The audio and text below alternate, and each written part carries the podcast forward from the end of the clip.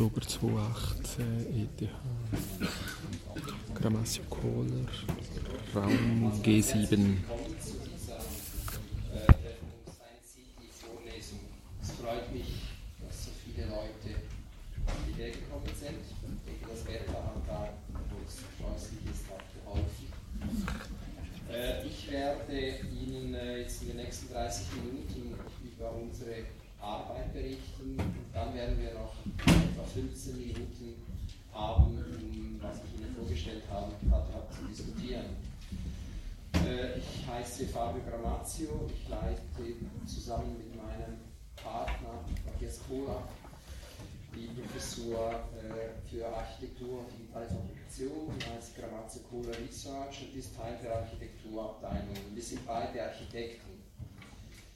Denn äh, das Konzept, über das ich sprechen möchte, äh, heißt digitale Materialität in der Architektur. Sie sehen hier, das, haben, das, das Wort haben wir geschöpft vor etwa zehn Jahren. Und wir haben da ganz bewusst zwei Begriffe, zwei Kategorien, das Digitale äh, und die Materialität, die vermeintlich äh, inkompatibel sind oder waren, äh, ganz dicht aneinander gestellt um ein, äh, ein Phänomen und auch ein Problem zu beschreiben, äh, mit dem wir uns beschäftigen. Wie Sie vermutlich wissen äh, und dreimal pro Tag in der Zeitung lesen dürfen, ist die Digitalisierung ein Prozess, der seit langem in Gang ist. Äh, und äh, je länger, je mehr unsere ganze gesamte zur Existenz involviert. Das hat begonnen mit Rechner, das weitet sich jetzt aus in die Robotik. Also wir haben, je länger die Zeit vergeht, Maschinen zur Verfügung oder interagieren, bewusst oder unbewusst im Alltag mit Maschinen, die zunehmend äh, intelligent sind. Intelligent, Intelligenz möchte ich da in Anführungszeichen Begriffe verstehen. Ich spreche nicht von äh, menschliche Intelligenz, aber von maschineller Intelligenz. Ähm, und wie dieses Bild auch schön aufzeigt, die große Frage, die sich stellt, ist, wie wird sich das Verhältnis zwischen uns, den Menschen, und diesen äh, zunehmend äh, verfügbaren und präsenten Maschinen äh, einstellen? Wer macht was und wie stehen die äh, Abhängigkeiten? Jetzt im äh, Bezug auf die Architektur geht es natürlich um Sachen, Objekte und Material. Im Bereich der Architektur sind diese äh, so Materialkonstrukte meistens groß. Sie müssen Raum bilden, Raum, in dem wir arbeiten, leben können. Und wie Sie vermutlich wissen, hat die äh, der, der Bereich der digitalen Fabrikation und unter digitalen Fabrikation, das sind auch verschiedene äh, Wörter, das Beschreiben, Digital Manufacturing, all diese Sachen. Und ich denke, 3D-Druck, das Sie ein Beispiel, ist vermutlich so der, die Technologie, die sich am rasantesten entwickelt hat. Äh, ist eigentlich langsam allgegenwärtig. Das ist ein sehr teurer Druck, aber Sie können für ein paar hundert Franken ein, ein Plastik, ein, Drucker, der Plastik schmelzen, dienen, abdaten. Das ist genau der Unterschied zur Fabrikation, wie wir sie bisher im 20. Jahrhundert kennengelernt haben im industriellen Zeitalter. Das sind extrem flexible Maschinen, sie steuern sie direkt mit Daten an.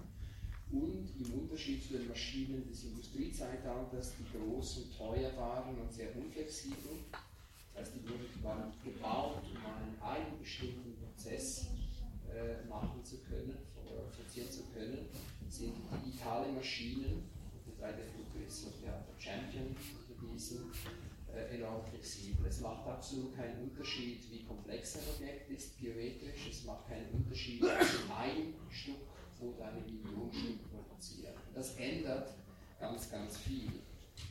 Jetzt beobachten wir aber, äh, dass auf der Baustelle diese Technologie noch nicht äh, und auch diese Denkart noch nicht Einzug gehalten hat. Wenn Sie eine Baustelle heute beobachten, äh, da werden Sie, es hat sich natürlich ganz viel verändert äh, im letzten Jahrhundert, in den letzten Jahren, aber was Sie so sehen, äh, unterscheidet sich eigentlich nicht. Es sind Orte, die äh, so sehr komplex und sehr unordentlich sind.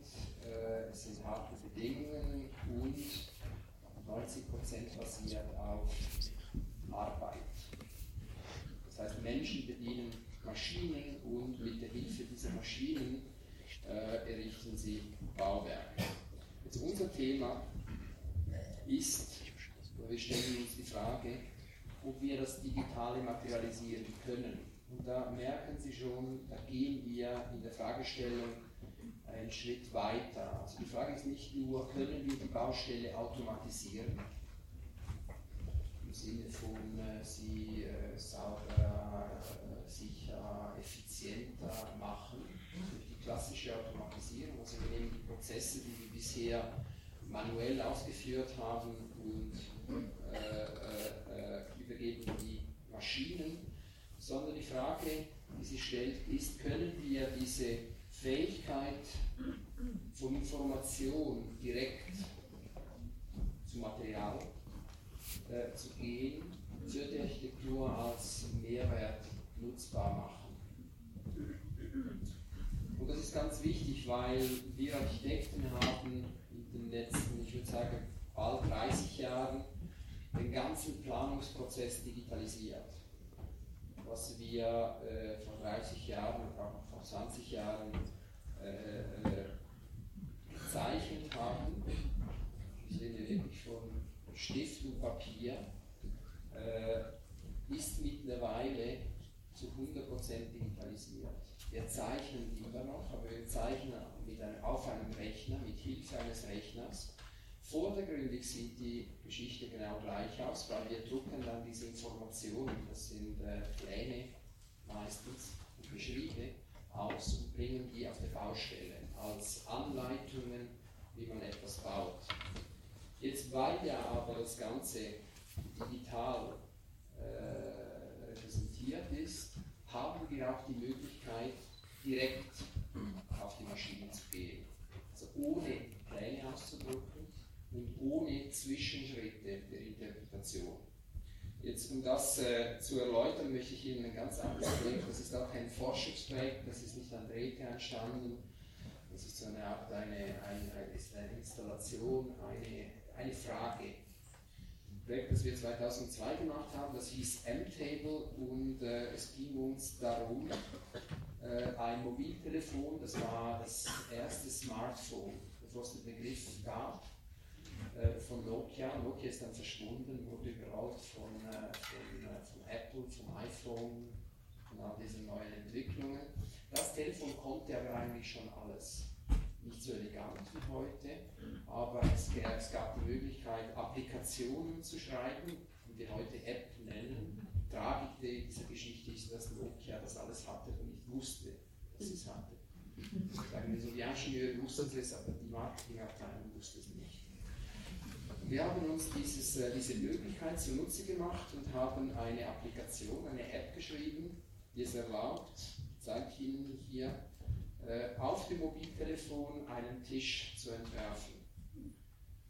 Das Prinzip war ganz einfach, man konnte auf einer Fläche äh, Punkte setzen, auf die drücken, auch wirklich physisch auf diesem Joystick und die Fläche deformieren, bis, bis sie die obere Fläche, das, die, die Gegenseite des Tischblattes äh, geschnitten hat und dadurch Löcher produzieren.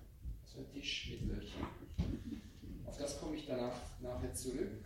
Jetzt will ich Ihnen nur den Prozess zeigen. Sie sehen, das wurde da äh, rumgespielt äh, und danach entsteht Information. Das ist, was hinter diesem Prozess steckt. Ist ganz, ganz einfach. Äh, es ist eigentlich menschlich lesbar, wenn Sie sich ein bisschen Mühe geben. Vermutlich eine Autorenschaft, dann eine Farbe, dann Dimensionen und dann die Positionen dieser Kräfte und ihre Kraft. Und wenn wir diese Information haben und den Algorithmus kennen, weil wir ihn selbst geschrieben haben, können wir aus der Information wieder äh, Geometrie generieren. Das ist jetzt die Fläche, die gezeichnet wurde. Auf dem Telefon wurde sie in ganz niedriger Auflösung gezeichnet. Ich muss mir vorstellen, so ein, ein Display hat ein paar hundert Pixel. Oder das ist jetzt auf Ihrem iPhone so ein kleiner Ausschnitt, wie es unten Lautstärke angezeigt wird. Also wenn wir diese Fläche haben, dann können wir als nächsten Schritt, das sind kleine Übersetzungen dazwischen, können wir eine Maschine ansteuern, das ist eine CNC-Fräse, in jedem Fall fünfachsig, wäre nicht notwendig. Und diese Maschine überträgt die Information direkt ins Material. In diesem Fall äh, äh, massives äh, Nuss, Nussbaumbrett. Und es entsteht ein Objekt. Ein Objekt, das sehr elegant ist und gleichzeitig aber auch irritiert. Und es irritiert, weil es Löcher hat. Es kommt das zusammen, was nicht zusammengehen kann. Ist schön, aber es ist nicht funktional. Und jetzt der Punkt ist, wir haben in dem Projekt Kontrolle über die Form abgegeben. Praktisch gesagt, das, was der Entwerfer seit jeher als seine Domäne betrachtet wird, ist da exemplarisch. Das Projekt ist natürlich eine Provokation, hat einen starken ironischen Unterton. Das delegieren wir dem Laien.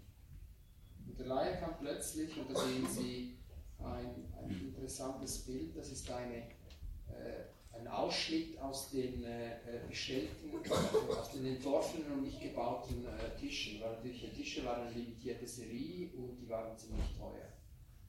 Das heißt, ganz viele haben umgespielt, konnten, wollten und konnten und waren dann unsicher, haben sich aber nicht bestellt.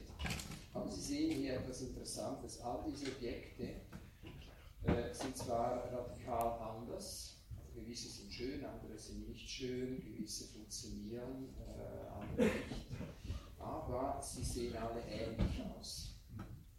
Und das heißt für uns, also auch die, die Quintessenz des Projekts, dass die Frage der Autorenschaft auch in einer digitalen Welt, wo wir parametrisch denken und entwerfen, äh, nicht unbedingt äh, negativ beantwortet werden muss. Das heißt, wir involvieren den Nutzer und gleichzeitig haben wir eine starke Kontrolle über das Endresultat, weil wir bestimmen die Spielregeln.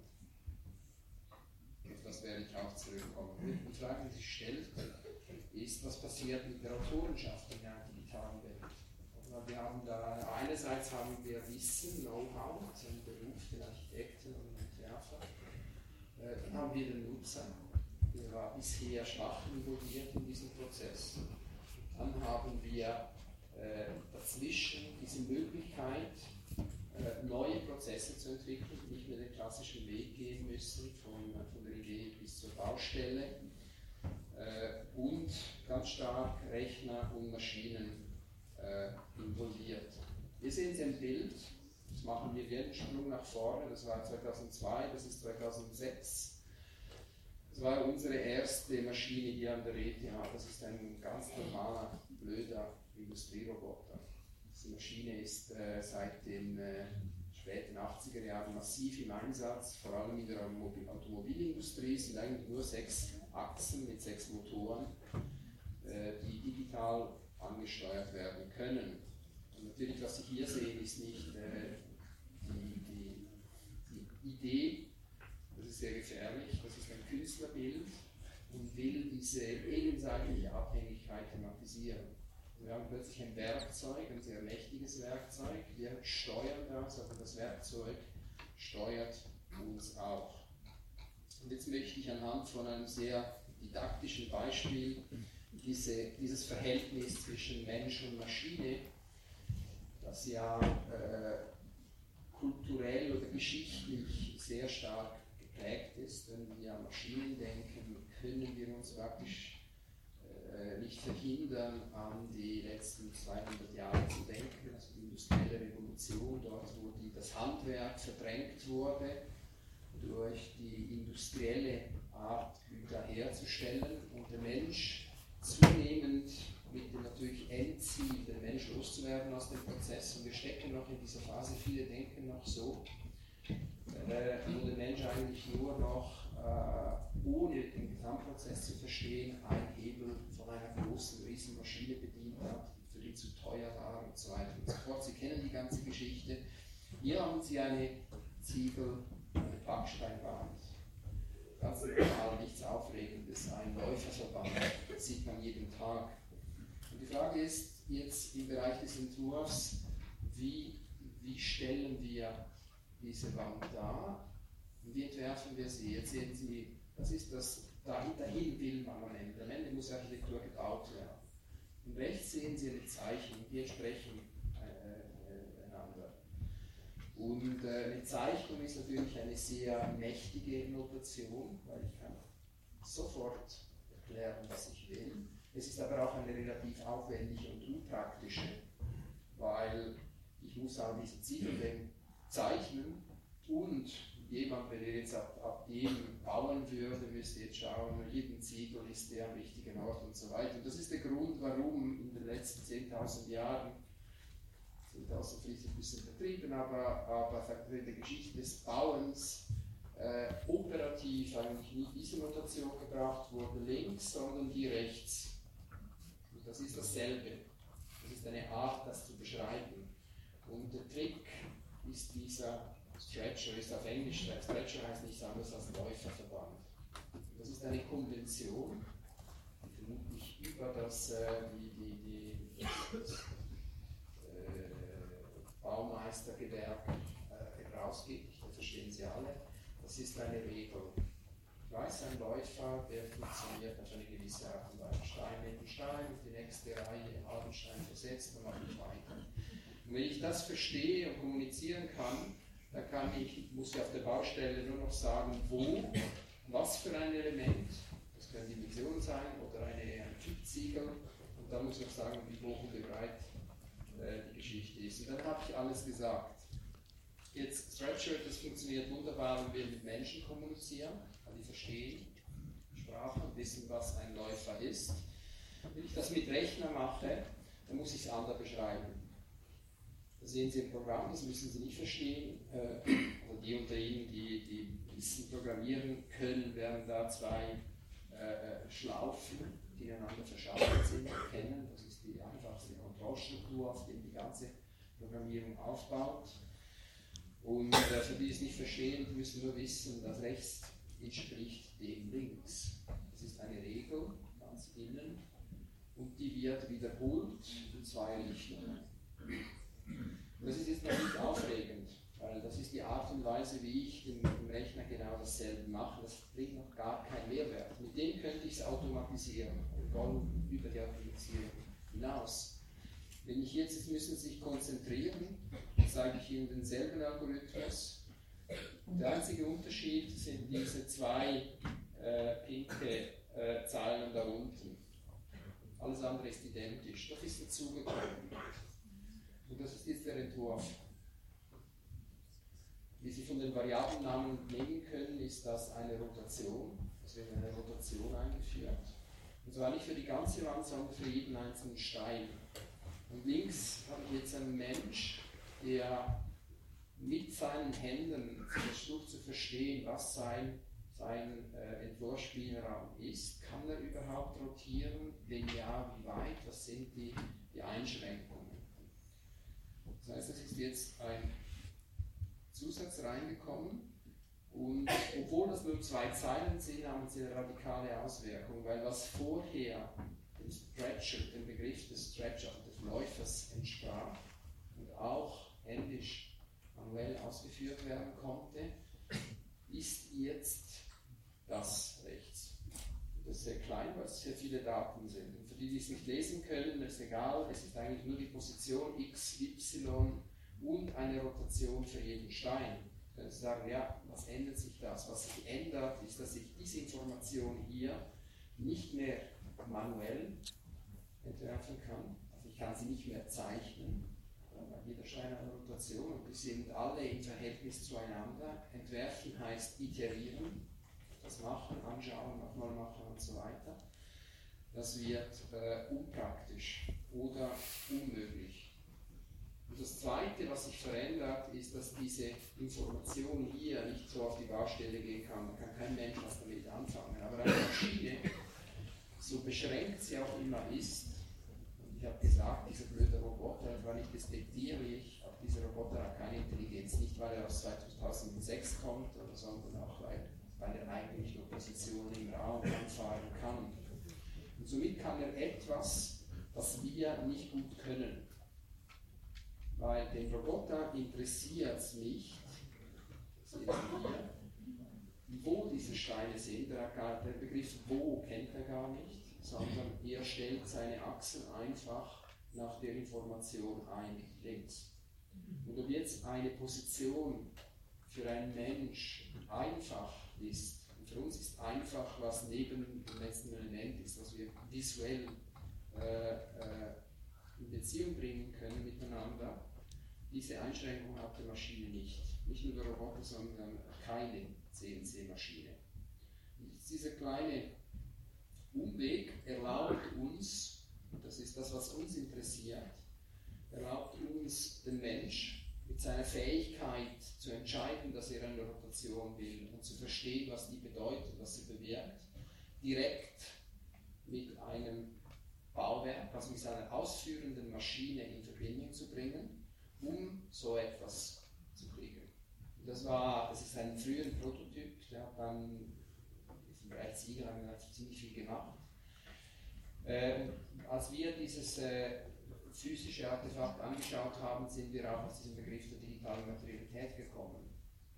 Und hier haben wir die digitale Welt, die spürbar ist, die Art und Weise, wie diese Ziegel zueinander stehen, entspricht, entspringt nicht unserer analogen Art, mit dem Bleistift zu entwerfen. Also es bedingt den Einsatz des äh, Computers und des Algorithmus, des Rechnens. Und gleichzeitig äh, besteht er aus ganz normalen Ziegeln. Also ein, ein Teil, das uns sehr vertraut ist, und vermutlich das vertrauteste in der Schweiz haben wir keine große Tradition oder eine kleinere Tradition als in Norddeutschland zum Beispiel. Aber wir können das, das ist nicht ein Material, das fremd ist, das von außen kommt. Und diese zwei Sachen äh, überlagen sich hier. Jetzt, äh, aufgrund dieses Prinzips konnten wir dann wenig später hochskalieren. Wir haben einen äh, Auftrag bekommen, eine Fassade für ein Weingut zu entwerfen und haben uns dann überlegt, ja, jetzt haben wir Technologie, wir haben äh, tausende von Ziegeln, 300 Quadratmeter Fassade, was machen wir damit? Es braucht eine Entwurfsstrategie. Da sehen Sie, wie wir das angegangen sind. Wir haben dieses, Raum dieses Weinguts als Korb interpretiert, haben ihn in einen digitalen Prozess gefüllt mit, mit Kugeln äh, aus drei Größen haben schön geschüttelt, eine dichte Packung und dann haben wir von außen drauf geschaut. Und die visuelle Information, die virtuelle visuelle Information auf die Drehung der Steine äh, übertragen. Und mit der Information konnten wir dann ganz direkt, da sehen wir in dem Projekt, wie einfach die eigentlich ist, oder? Eine Maschine anweisen, das auszuführen sehen Sie, die Maschine macht grundsätzlich zwei Sachen. Sie appliziert einen Kleber. Das entzieht sich unserer Fähigkeit, weil jeder, jeder äh, Kleberpfad ist natürlich äh, individuell. Und dann legt, äh, legt die Maschine den Stein an den richtigen Ort. Und es ist interessant, zehn Jahre später, damals haben wir nicht so, so stark an das gedacht und mit dieser enormen Entwicklung von 3D-Drucker, eigentlich ist das nicht an, nichts anderes als ein 3D-Druckprozess. Einfach, äh, niedrig aufgelöst. Wir äh, bezeichnen das dem Maßstab der Architektur gerecht, weil wir Elemente brauchen, die nicht neu erfunden werden müssen, die nicht aus einem neuen Material äh, äh bestehen aber sie mit derselben Konsequenz wie ein 3D-Druckmaterial deponiert an die richtige Stelle im Raum bringen. Und dann äh, haben Sie im Video gesehen, der Rest ist äh, gewohnte, gehabte Vorfabrikation. Teile werden äh, Lastwagen äh, geladen, werden an Ort und Stelle am Kran gehängt und dann an die richtige Stelle versetzt. Das Resultat ist, äh, ist interessant insofern, hier mit einer Bildinformation gearbeitet wird, die aber kein Bild ist, kein zweidimensionales Bild, es entsteht aus einem dreidimensionalen Entwurfsprozess. Und äh, im Unterschied zu einem Bild, das sich eigentlich äh, aus jedem Winkel äh, gleich, gleich, gleich aussieht, außer Sie haben einen störenden Spiegel, haben Sie da einen Effekt zum Beispiel von nah, erkennen Sie das, die Gesamtwirkung nicht, von weit erkennen Sie die natürlich. Und wenn Sie jetzt äh, sich bewegen, weil die, also die Wirkung, äh, das ist dort, wo die, die Sinnlichkeit in die Architektur reinkommt, äh, ist nur durch die Spiegelung von Licht auf einer Fläche äh, erzeugt. Ohne Licht gibt es keine Architektur.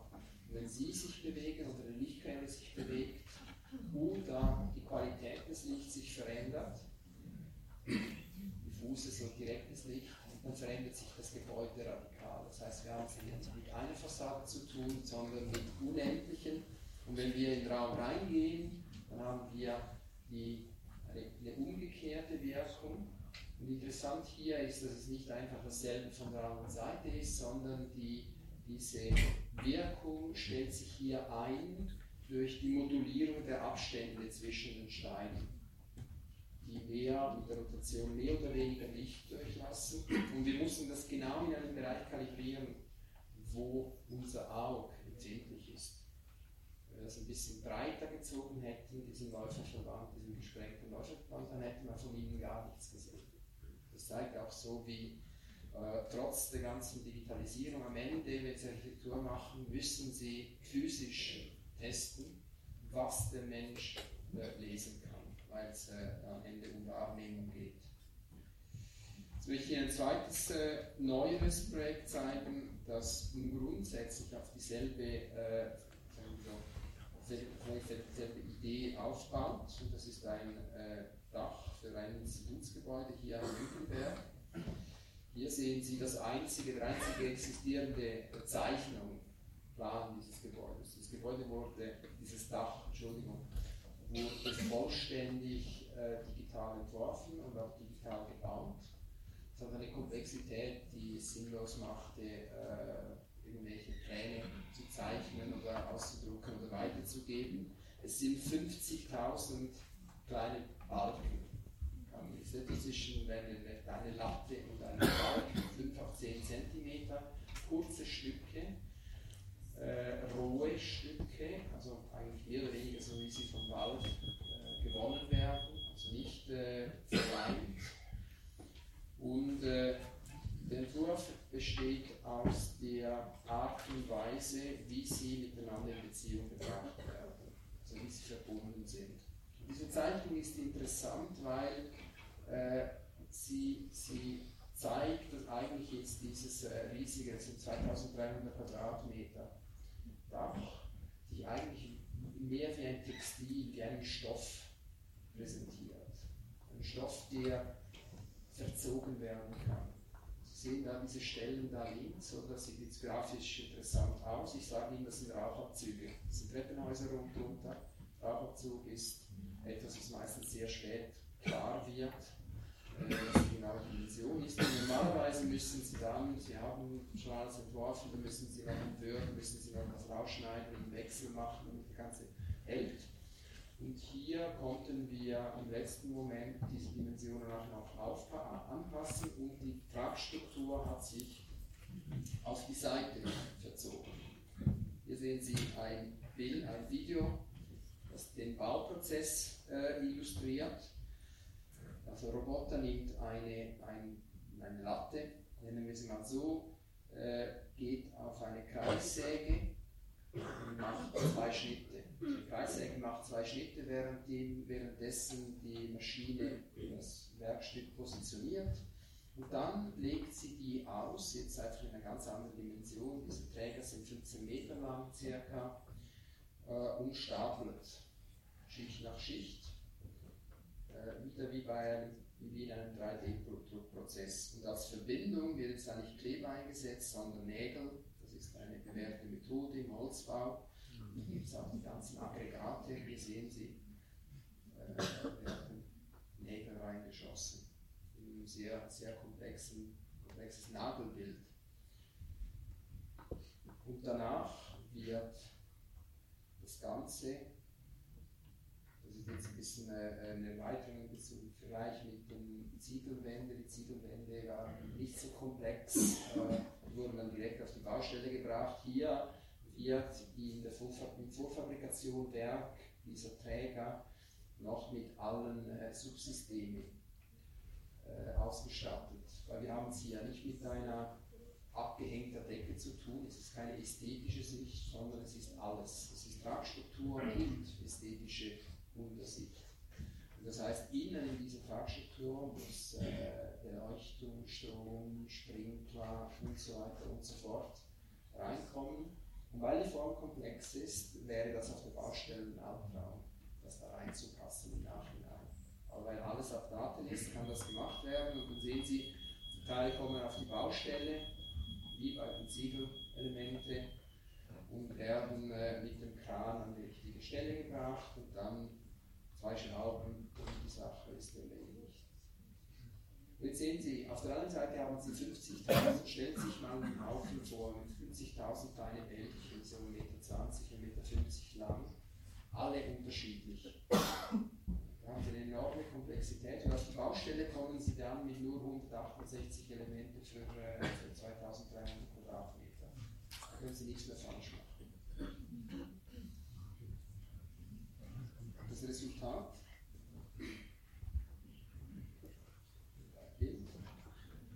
ist ein Dach, das homogen ist, das eine komplexe Form hat.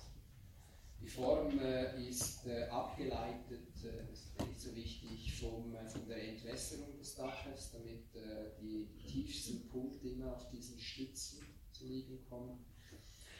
Und äh, was aber interessant ist, ist, wenn, wenn Sie jetzt dieses Dach perfekt flach machen, dann kostet das genau viel, gleich viel Energie, Zeit und so weiter und so fort.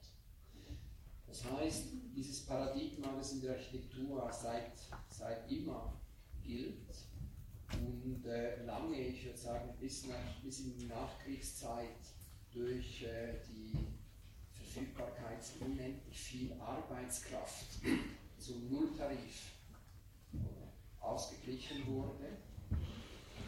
Äh, und zwar komplexe Formen machen zu können. Das ist in den letzten 50 Jahren eine Sache der Unmöglichkeit geworden, außer sie machen äh, Museen, äh, Konzertsäle und äh, Metallbauten. Ist hier komplett aufgehoben, weil es spielt keine Rolle mehr. Und digitale Fabrikation hat viel mit dem Entkoppeln von Komplexität und Kosten zu tun. Und das ist für, für einen Entwerfer extrem wichtig. Weil plötzlich kann man diesen Entwurfsspielraum radikal erweitern. Das Bild ist nur zum, äh, um zu erklären, dass, äh, dass natürlich äh, das Ganze programmiert werden muss. Das müssen sich überlegen, wie Sie die Form kontrollieren und alles andere muss automatisch geschehen, weil 50.000 Teile äh, manuell im Raum positionieren zu wollen, ist unmöglich. Und das zeigt Ihnen, das zeigt dieses Bild auch ganz eindrücklich. Das ist äh, äh, die Vernagelung. Da haben Sie knapp eine Million Nägel im ganzen Bauwerk. Und weil ja alle äh, sagen wir, Überlappungen zwischen diesen äh, Lattenenden anders sind, muss jedes Nagelbild den Bedingungen dieses Knotens gerecht werden. Gewisse brauchen zwei, drei Nägel, andere brauchen 15 und die müssen sie reinkriegen. Gut, ich denke, die halbe Stunde ist jetzt vorbei. Ähm, ich denke, das war, ich hätte noch viele andere Projekte, ich möchte da weiterfahren, aber das ist die Idee jetzt. Ich denke, die, die zwei Projekte haben so ein bisschen die, die Fragestellung, mit der wir uns beschäftigen, äh, aufgezeigt. Äh, Sie sehen, äh, wir versuchen Hightech mit Low-Tech zu verbinden. Also in der Tradition der Architektur zu bleiben, das hat auch ganz klare strategische Gründe. Holz ist eine extrem nachhaltige Ressource. Wenn wir die, das ist der Prozess, der schon lange läuft, die Holzbaubranche in der Schweiz und den benachbarten Ländern hat in den letzten 20 Jahren enorme Fortschritte gemacht. Wenn wir das aktivieren können, dann ist das sehr, sehr gut. Fragen? Vielen Dank, Herr Professor Gramazio. Für Fragen heben Sie bitte die Hand. Mein Kollege oder ich komme dann mit dem Mikrofon.